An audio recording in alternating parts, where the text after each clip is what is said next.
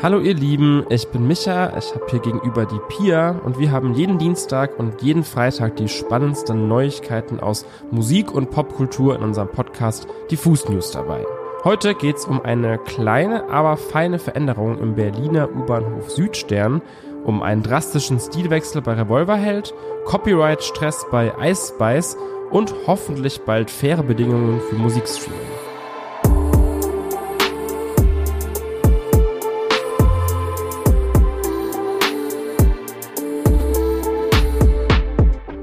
Bevor ich hier mit der ersten News starte, erstmal eine ganz wichtige Frage an dich, Micha. Woran denkst du, wenn du an Revolverheld denkst? Ehrlich gesagt, Musik, die an mir immer so ein bisschen vorbeigegangen ist, weil einfach sehr poppig, sehr brav, kuschelig, nicht, nicht so meins. Ich muss sagen, das geht auch bei mir in eine ganz ähnliche Richtung. Doch als ich heute Morgen den neuen Revolverheld-Song angemacht habe, da hat mich der neue Sound der Band schon ein bisschen überrascht, muss ich sagen. Nicht nur, dass die Melodie des neuen Songs schon in den ersten paar Sekunden ganz verdächtig nach Alain Dance von Stromae klingt, in der Hook wird außerdem geschrien. Und ich sage absichtlich geschrien.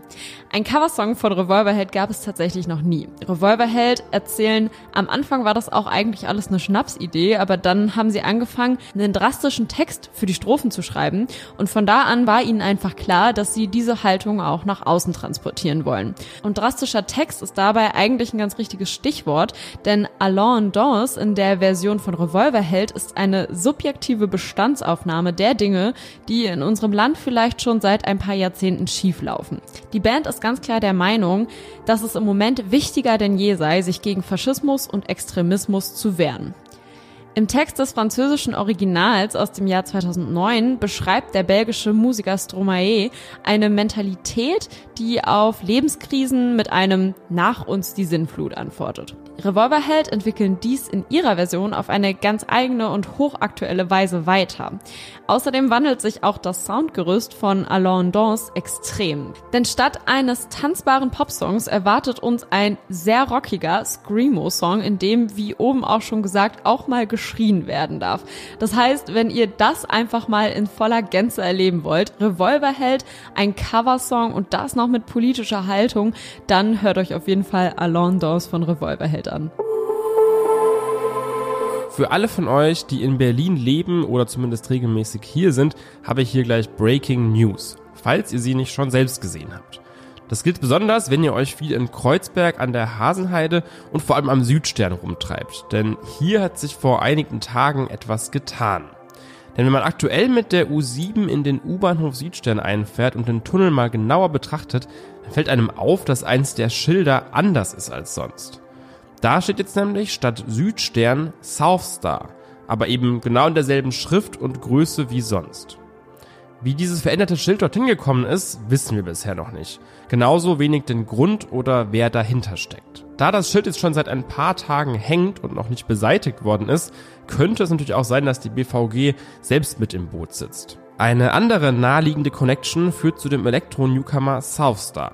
Der heißt schließlich genauso und wohnt wahrscheinlich auch in der Ecke, zumindest wenn man dem Musikvideo zu Miss You Glauben schenkt, das eben auch Aufnahmen vom und um den U-Bahnhof Südstern zeigt. Wir haben mal ganz frech beim Artist und sogar auch bei der BVG angefragt und nach einem Statement gebeten. Bisher kam noch nichts, aber falls sich jemand dazu äußern sollte, lest ihr das natürlich sofort auf unserer Website. Erinnert mich irgendwie ein bisschen an damals, als der Hollywood-Schriftzug einmal einfach über Nacht ausgetauscht wurde. Ich finde es auf jeden Fall eine sehr witzige Nummer, egal wer dahinter steckt. Große Streaming-Anbieter wie Spotify, Apple Music und Co. stehen ja seit Jahren in der Kritik.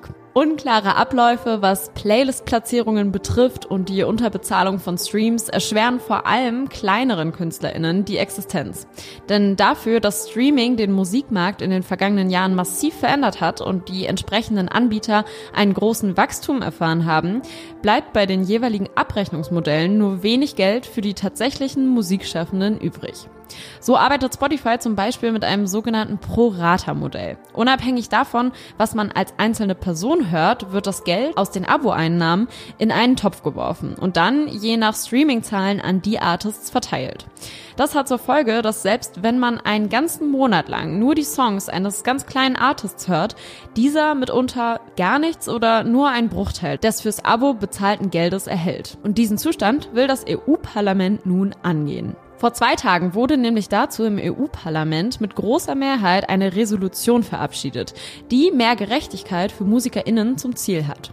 Die Verteilung der Einnahmen an die verschiedenen Artists soll optimiert werden, Algorithmen transparent gemacht und das große Ungleichgewicht beseitigt werden. Die Resolution ist erstmal rechtlich nicht bindend. Einen daraus abgeleiteten Gesetzesentwurf zu erstellen, liegt nun an der EU-Kommission. Laut dem CEO der GEMA, Dr. Tobias Holzmüller, ist das aber trotzdem erstmal ein Grund zur Freude. Die GEMA begrüße die Initiative der EU, die den UrheberInnen der Musik den Rücken stärken will. Entscheidend wird sein, dass diese Vorschläge rasch angepackt und umgesetzt werden. Jetzt ist die Europäische Kommission am Zug, so Holzmüller in einem Statement der GEMA. In Stein gemeißelt ist das also alles noch längst nicht, aber scheint so, als wäre da ein erster Hoffnungsschimmer am Horizont zu sehen. Diese Woche kündigt ausnahmsweise mal niemand einen Konzertfilm oder ein Biopic an. Dafür geht es um mein anderes Lieblingsthema, und zwar Copyright-Streitigkeiten. Und zwar steckt diesmal die Drill-Rapperin Ice Spice aus New York in Schwierigkeiten. Konkret geht es um ihren Song In Her Mood, den sie im Januar 2023 als erfolgreiche Single für ihr dann darauf folgendes Tape Like veröffentlicht hat. Knapp ein Jahr später wird sie nun genau wegen diesem Song verklagt, und zwar von Rap-Kollegen aus Brooklyn. Die Chambers und Cast the Producer haben nämlich einen eigenen Song mit dem Titel In That Mood. Und den soll Ice Spice laut Anklageschrift in Teilen kopiert haben. Dabei geht es den Klägern vor allem um den Titel, die Parallelen zwischen den Hooks beider Songs, das ähnliche Tempo und überhaupt den drilligen Rap-Style. In That Mood ist schon im Februar 2022 erstmals erschienen, also quasi ein Jahr vor In Her Mood, Außerdem behaupten die Chambers und Cast the Producer, dass Ice Spice und Teile von ihrem Team auch bei Live-Performances von In That Mood anwesend gewesen seien. Also diesen Song auf jeden Fall gekannt haben. Wenn man sich die beiden Songs anhört, fallen definitiv Parallelen auf. Zwar benutzt Ice Spice ein völlig anderes Sample und hat zwischendrin so einen Beat-Switch hin zu einem Jersey-Rhythmus, aber vor allem die repetitive Hook ist halt fast identisch mit der von In That Mood. Ob das vor Gericht in New York nun zum Problem wird, das wird jetzt verhandelt. Das war's an der Stelle mit den Diffus News am Freitag. Vergesst nicht, diesen Podcast zu abonnieren, um keine weiteren Folgen mehr zu verpassen. Und checkt doch gerne mal unseren YouTube-Channel aus. Dort geht heute ein Video mit Enno Bunger zu seinem neuen Album Der beste Verlierer online. Außerdem haben wir Ecstasy zu uns ins Studio eingeladen, um mit ihm über sein selbstbetiteltes drittes Album zu sprechen. Das Interview mit ihm geht dann am Sonntag um 18 Uhr online. Wir wünschen euch an der Stelle ein wundervolles Wochenende. Habt euch wohl.